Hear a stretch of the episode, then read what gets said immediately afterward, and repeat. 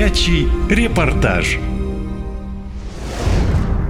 Полтысячи российских туристов почти сутки были заблокированы в аэропорту Анталии. Служба контроля и безопасности не дала разрешения на вылет самолета из-за серьезной неисправности системы охлаждения двигателей. Люди теряли сознание, а у некоторых начались панические атаки. Как решилась ситуация, расскажу в своем репортаже. Сегодня они уже в Москве, но то, что этим людям пришлось испытать за последние два дня – сущий кошмар.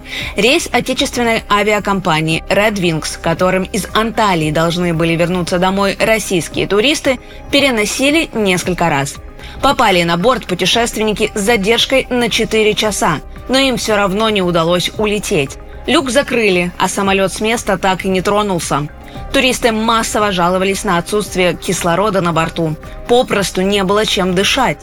Вероника из Подмосковья говорит, что такого стресса никогда не переживала. Мол, после такого отпуска вообще еще лечиться нужно. По словам девушки, мучения оказались бесконечными. Полет пошел ужасно, потому что нас забрали из отеля в 7 утра. В 8 мы были в аэропорту, стали, стояли, ждали на стойках регистрации, нас зарегистрировали и дальше начали переносить рейс. Причем нам в автобусе сказали, что задержат на 2 часа рейс. Когда мы приехали, нам уже посадочные выдали, уже на 4 часа задержали. Дальше мы сидели, значит, получается, в аэропорту с 9 и только в половину первого мы вылетели.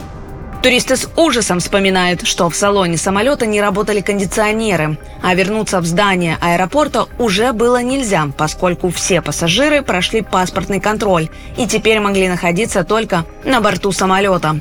Сотни детей и пожилых людей буквально задыхались из-за жары. Однако экипаж лайнера игнорировал любые просьбы о включении кондиционера. Наталья Максимовна говорит, что такого отношения от своих же русских пилотов не ожидала. Ужасно. Ужасно. Испугались и переживали. Люди, люди больные, дети, и маленькие дети, пожилые. Сама, да. Сама чуть не потеряла сознание, очень тяжело. Наверное, жары, может быть, сердце, может быть, как-то упало давление. Да, даже девочке лет 14 стало плохо в плане того, что не хватало воздуха. Вот им не было кислорода. Первый раз все плохо. Просто посадили, была жара, вентиляторы не работали, двигатели не спускались. И началась история. Еще одна заложница неисправного самолета – Ольга, жительница Одинцова. Говорит, что страшнее всего стало, когда капитан самолета признался, что не может запустить двигатели. Самолет, когда нас посадили, была ужасная духота. Всем становилось плохо. Нам не объясняли, в чем проблема. Мы просили включить кондиционеры. Потом пилот вышел на связь и сказал, что не могут запустить двигатель. После этого началась в самолете паника. И людям стало плохо.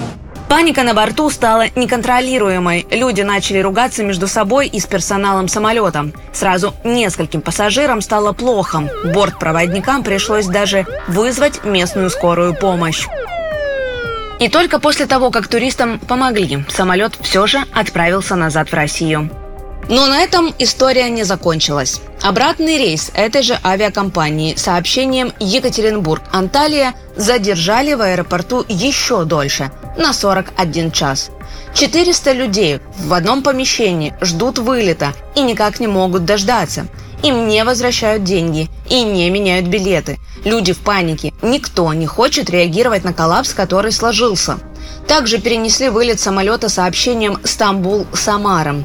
Появились проблемы и у борта, который должен был проследовать из Стамбула в Москву.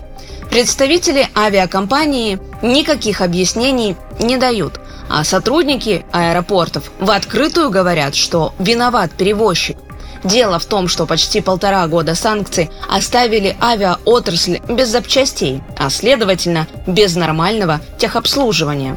Похоже, что самолеты уже попросту отслужили свой срок или, по крайней мере, требуют хорошего ремонта.